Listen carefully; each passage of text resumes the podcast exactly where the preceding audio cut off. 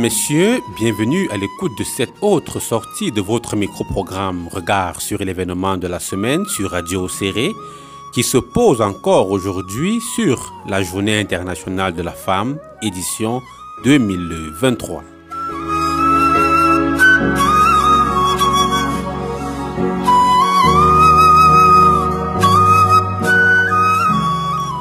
En prélude à la célébration de la 38e édition de la Journée internationale de la femme ce 8 mars 2023, les femmes de la région de l'extrême nord sont mobilisées autour d'une kyrielle d'activités.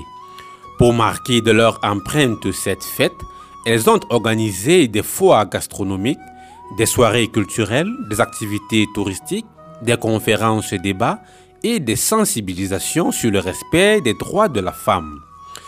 S'agissant spécifiquement de cette sensibilisation sur les droits des femmes et l'égalité des sexes, l'un des aspects sur lequel l'attention s'est focalisée, c'est la lutte contre les violences faites aux femmes. En effet, dans notre région et en dépit des efforts déployés par la société civile, l'État et ses partenaires au développement, les femmes sont toujours victimes de plusieurs types de violences physiques et psychologiques.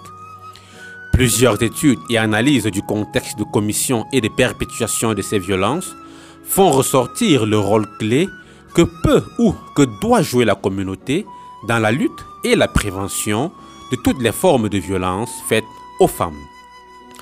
Dans ce micro-programme, nous allons justement interroger ce rôle des communautés dans la lutte contre les violences faites aux femmes, dans un contexte marqué par le silence et parfois la réticence à la dénonciation des cas de violence subis par les femmes dans plusieurs communautés de l'extrême nord. Courte respiration, mesdames, messieurs, et on se retrouve derrière pour accueillir notre invité.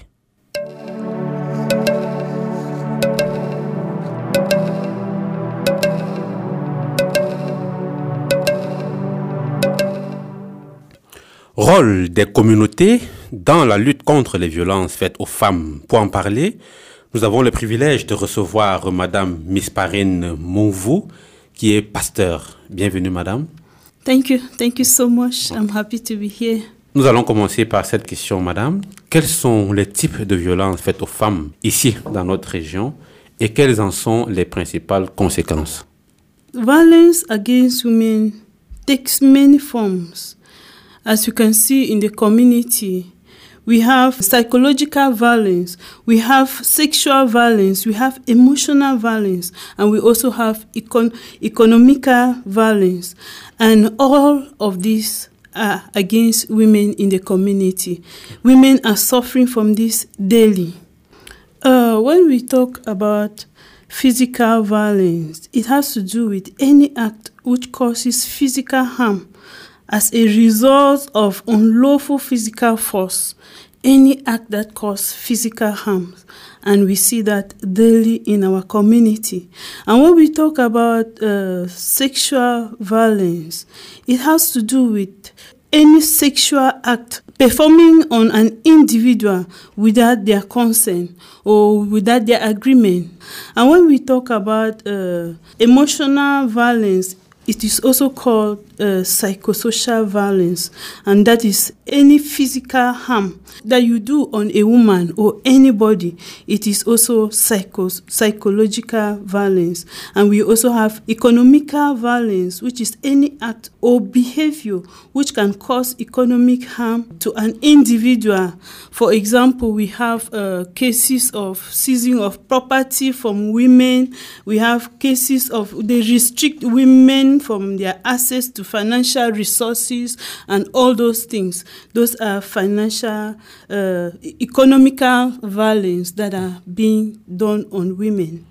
Ça fait là une belle panoplie de violences dont sont victimes les femmes, les femmes en général et celles de notre région en particulier. Alors, quels sont les principaux facteurs qui contribuent à la persistance de ces violences subies par les femmes malgré tous les efforts déployés par les autorités et la société civile pour stopper ces violences-là chez nous Uh, before we go to the factors, there is something about the first questions. You know, all of these uh, violence caused on women, they have their consequences. Yes, they have their consequences on the women. They have their they have their effect on the women. Women are suffering, and it affects women physically it affects women. That means you can see somebody just growing pale and all those things. It affects women also uh, mentally. That means women become depressed. I mean, they, they, they become so depressed and uh, and many others. It can also affect the women, like they can get some uh, sexual transmitted diseases, which is the cause of this violence on on women. That means I'm saying that this violence on women has a lot of effect on women. It can lead also to depression, like I said, and it can also lead to post traumatic uh, stress I mean, the women just become stressful, or the, the, the, the person who is violated becomes so stressful. And uh, so, I mean, there are many consequences on women when it comes to violence. And one of the effects can be sleeplessness, and they have eating disorder, and many other things that can cause uh, uh, women. So, we are, I'm saying that the consequences of sexual violence is so heavy on uh, the women and we we need to see as a community on how we can help ourselves out of these consequences and of this effect on us. Je rappelle que vous êtes également, parallèlement à votre casquette de pasteur, vous êtes également euh, d'assistance sociale. Donc vous savez très bien de quoi est-ce que vous parlez. Revenons maintenant aux, aux facteurs justement qui contribuent à entretenir ces violences faites aux femmes. Uh, the factors that contribute to the persistence of this violence suffered by the women, despite all the effort that are being done in the community. Uh, one of the factors is it can be the history, the history of early aggressive behavior. For example, in the in the house we, we have children. We have the the boys and we have the girls. But sometimes when the boys are being aggressive on the, the girls the parents are just quiet. Nobody talks about that. And they grew up with that attitude. They grew up with that attitude. And uh, tomorrow when they are married they begin to manifest that on their on their wives. Or when they are grown up they begin to manifest that on women because they started learning it when they were still small. And sometimes also uh, another factor is that involvement in drugs. When men are involved in drugs it causes them to violate the right of a woman. Yeah somebody who is living who is a drug addict can easily violate a, a woman. And also, we have harm, harmful use of alcohol. Somebody who is uh, taking much alcohol is can easily violate a woman. For example, somebody who goes and drinks, come back in the night, well, sometimes when they are drunk, they beat their wives. They beat their wives and many other things happening to women because of this. And uh, high emotional distress, somebody who just gets angry and violate a, a, the right of a woman or violate a woman. And exposure, uh, exposure to violence and conflict in the family. I mean, somebody grows up seeing his father maybe beating the wife or growing up with somebody who is so violent and who is violating uh, people you you grew up with that attitude. It it gets into your blood that you you doing it to others is not a problem. So we are i'm also saying that when you are exposed to violence and you grew up in it it causes you to violate anybody without being afraid. And uh, poor behavior and control of low parental involvement sometimes our parents doesn't don't really guide parents don't guide children and because of that they don't discipline them when they are behaving abnormally they don't discipline the children and because of that the children grow up in that attitude and it affects others tomorrow. These are some of the factors that can contribute to this persistent violence that women are suffering on today. Alors, vous n'avez pas mentionné le facteur religieux. Je ne sais pas si c'est une omission volontaire. There are, there are religious factors. For example, a child who grows up and not associating with other Christian, maybe a Christian child who does not go to church or who does not like fellowship with other Christians will not learn what is good and what is bad. They can easily violate others because they have not learned and uh, i think the same like in other religion when people are not coming together to learn from each other they can easily violate the rights of others Madame Miss Parine, donc vous, face à toutes ces violences que subissent les femmes, quel doit être le rôle des communautés et même des leaders communautaires dans cette lutte contre les violences faites aux femmes?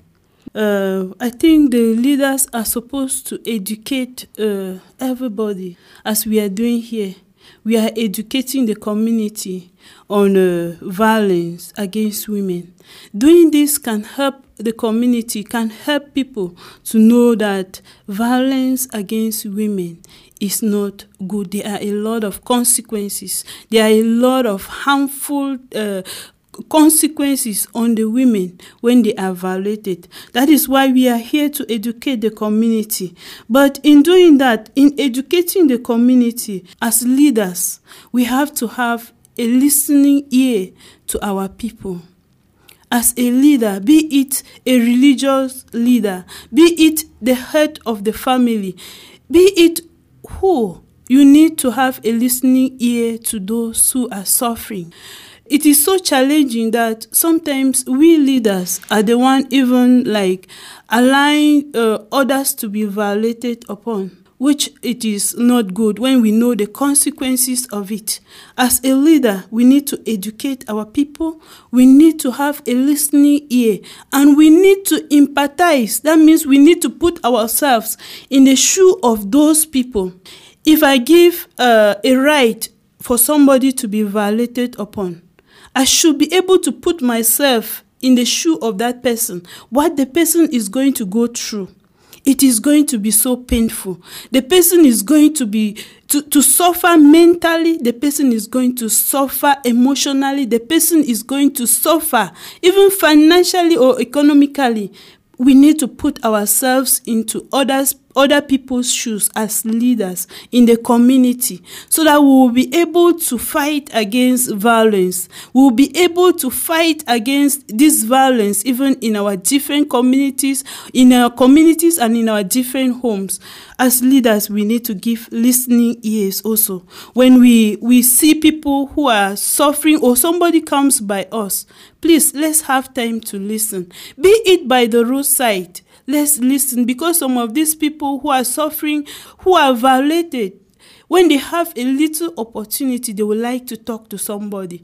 And if we are there as leaders, we should be able to listen to them and guide them on the right way to go. Alors, est-ce que vous pensez, dans la même logique, est-ce que vous pensez que la communauté a également un rôle de dénonciation à jouer. Quand on sait que dans la plupart des cas de violence, il y a une loi de silence qui les entoure, est-ce que la communauté n'a pas également un rôle de dénonciation à jouer? I think the leaders have a big role to play as far as denouncing this violence. You know, we live in a community where our leaders are so important to us. When they talk, we hear. When they talk, we listen. When they talk, I mean, when our leaders talk, people hear. So the leaders have a very big role in uh, fight this fight against uh, violence, this fight against violence on women. Our leaders, I mean, they are the key people to help to help the community to even fight the violence and also to help fight the violence against others uh, with others in the community because we value them so much. They, and they are so important to us. When they talk we hear they have a very big role to play. Okay. alors en tant que leader religieux et membre d'une communauté est-ce que on peut avoir des exemples positifs des cas de violence pour lesquels un acteur communautaire a joué un rôle important en faveur de la victime? Uh, normally, leaders are going are supposed to be a good model for others. because we cannot be talking about the fight against violence and we are the ones involved in the act. We, we are supposed to be example to others. Mm, I cannot give you uh, a specific uh, example, but I know leaders have been fighting because uh, I've had people who were violated coming up to testify themselves because a leader helped them. So I, I know leaders are, there are many leaders out there in the community who are really doing their best to see that violence stop in the community. Okay. Concernant toujours le rôle des communautés, quel est le rôle que la communauté doit jouer face aux stigmatisations ou aux discriminations dont sont souvent victimes les femmes ayant subi certaines violences? Uh, the role of the community in the face of stigma, stigmatization and discrimination, often victims of women who have suffered certain types of violence. I mean, the, the community has a lot to do. When we talk of the community, we are not talking of a village, we are talking about us individual members in the community, we have a lot to do. But before getting to stigmatization, there is a process which, if it is not well handled, before there will be stigmatization. And uh, I just want to say that we need to respect we need to respect each other in the community because all action we take should be guided by respect for the survivors. Maybe we know some people who are violated upon. Anything we do to them should be out of respect. It should be out of respect. We should we should be out as individual member of the community to save each other. I mean, we should fight for the safety of everybody in the community. Also those who have gone through violence or those who are going through violence we have to do everything possible to see that they are safe and as we are working with these people we also need to maintain a kind of confidentiality you know when the confidentiality is not maintained that is when stigmatization comes in for example a woman who is raped out there if everybody knows that she is raped i mean she will not be happy about herself. Yes, that is when the stigma comes in. But if we maintain a kind of confidentiality that when you see a woman being violated, you try to guide the woman. You even take the woman to a safe place, not like snapping and uh, videoing to send all over to so that the world can see this woman went through this. I mean, we need to maintain confidentiality on those who are who, who are going through violence, and uh, we need to maintain also. We, we we don't need to discriminate. I mean, we don't need to discriminate. We need to provide equal and uh, fair treatment to everyone who is being violated upon. I mean, should, you should not treat this one better because it's from your family or it's because of your tribe. I mean, we should give equal right to anybody who, equal treatment to anybody who is uh, who is violated upon. If we give equal right to those who are violated upon, I mean, it will reduce the stigma. The stigma will not be there because we we treated everybody the same. And uh, sometimes also when somebody is violated upon, it is good, like for sexual violence, it is good also to to know the hospitals or maybe take the person immediately to the hospital. It can also help the person from many other things. And uh, you know there are risks in doing all those things. There there are risks and uh, there are there are risks attached to this and uh, seeking uh, services are like you you send a, a somebody who is violated to so, to a place maybe to a hospital or you link the person to an organization. Because sometimes when somebody is violated upon the person need counseling sometimes. It traumatizes uh, people sometimes to the point that they need a specialist to talk with them. And uh, if we don't handle it well the stigma remains there. And in doing this also we need to refer them to the right quarters if not the stigma will continue to be there Ce que vous avez dit m'amène à relever qu'il y a un important challenge, un important défi à concilier en même temps la confidentialité sur les cas des victimes. Par exemple, euh, vous avez parlé des violences sexuelles. Comment concilier la confidentialité sur ces cas-là et l'impératif des dénonciations des auteurs de ces violences? In working with the with, with the survivor you also work with the person who did the act and there are some cases that will not just end at the level of counseling. Yeah i mean you need to refer them to the higher authorities. When it is i mean w- you, you begin with counseling to help also the person the survivor to be able to gain her strength to be able to recover. And after that you can uh, i mean take some steps. If the survivor was maybe needed uh, hospital you you do that before maybe before taking it to another level but the person who did the act uh, with counseling they also refer to the higher authorities where the, the case can be handled very well. Alors, ce qui m'amène à vous poser cette question, est-ce que justement dans les cas de dénonciation des auteurs des violences faites aux femmes, est-ce que vous assurez, vous assurez une sorte de suivi pour que les sanctions légales soient appliquées à ces auteurs-là et aussi pour que cela serve euh, d'exemple, pour que ça puisse décourager les éventuels prédateurs. For the perpetrators, they, they need to be punished for their act according to the law. I mean, we, we live at the time where people hide the perpetrators. I mean, like if the act, the violence was done by maybe a family member, people would like to hide the family member behind. But not considering the, the, the, the, the survivor, the person who was violated upon, because the person is being traumatized. The person needs counseling, it needs some time to be able to be healed. And if it is not well handled as far as the survivor sees the person who did the act on him that is how the pains continue. And the effect on that uh, the survivors continues to increase. So the the, the perpetrators need also to to go through some i mean some counseling and also to to to the consequences of what he did. He need to suffer it. Ok. yeah. Alors, Madame Miss Parine, donc vous, pour sortir de cet entretien, quelles sont les solutions que vous proposez pour renforcer le rôle des communautés et des leaders communautaires dans la lutte contre les violences faites aux femmes? Thank you so much. One of the things that we can do, the solution uh, that we, the, the proposed solution to strengthen the role of the community and uh, leaders to fight against violence against women. Uh, one of the things that I think the community can do is to teach the, the younger generation, to teach the next generation, to teach our children what is right.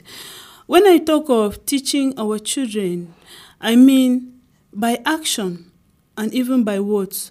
What we do, we should know that what we are doing, we should know that our children are seeing and they grew up in it.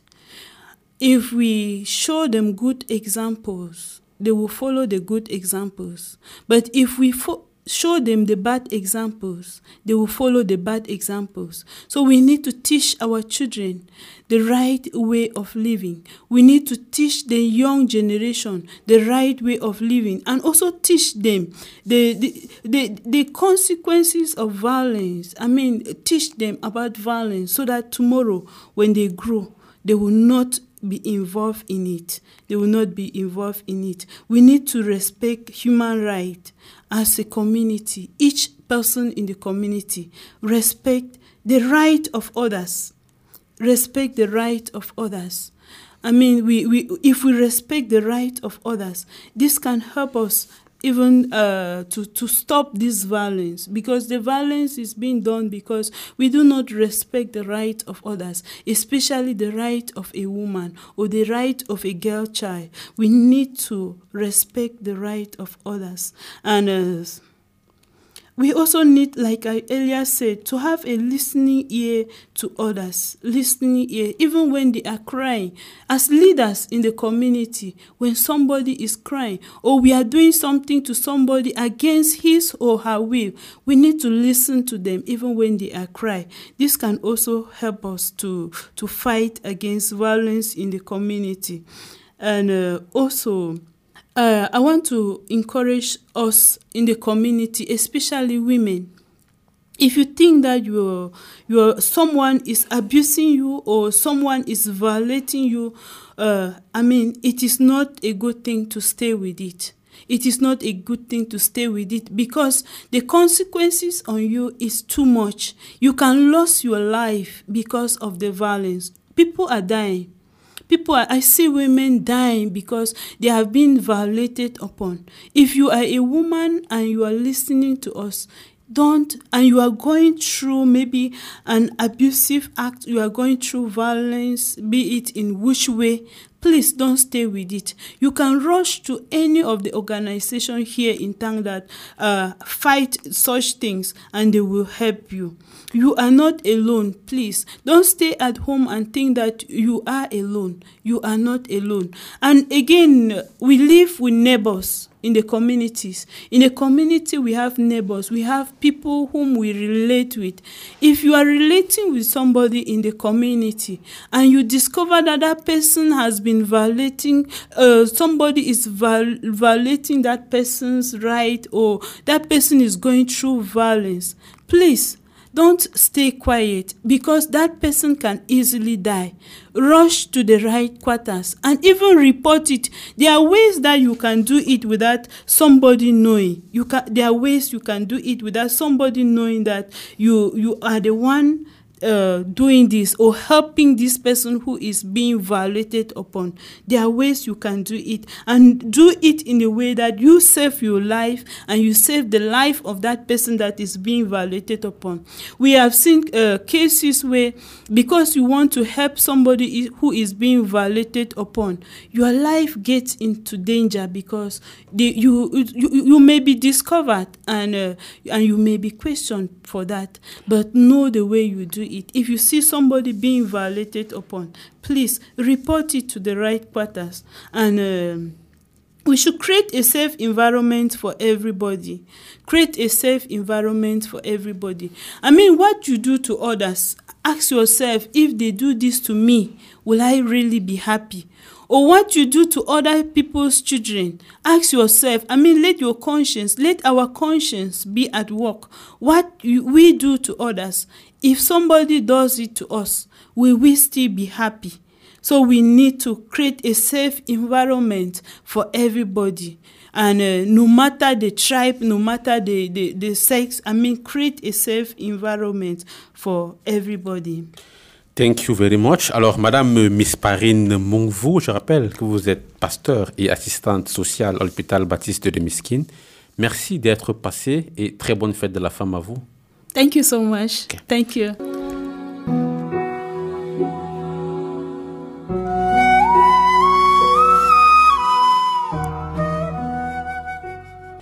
Amis auditeurs, c'est la fin de ce micro-programme Regard sur l'événement de la semaine, au cours duquel nous avons scruté le rôle des communautés dans la lutte contre les violences faites aux femmes, ceci grâce au précieux concours de notre invité.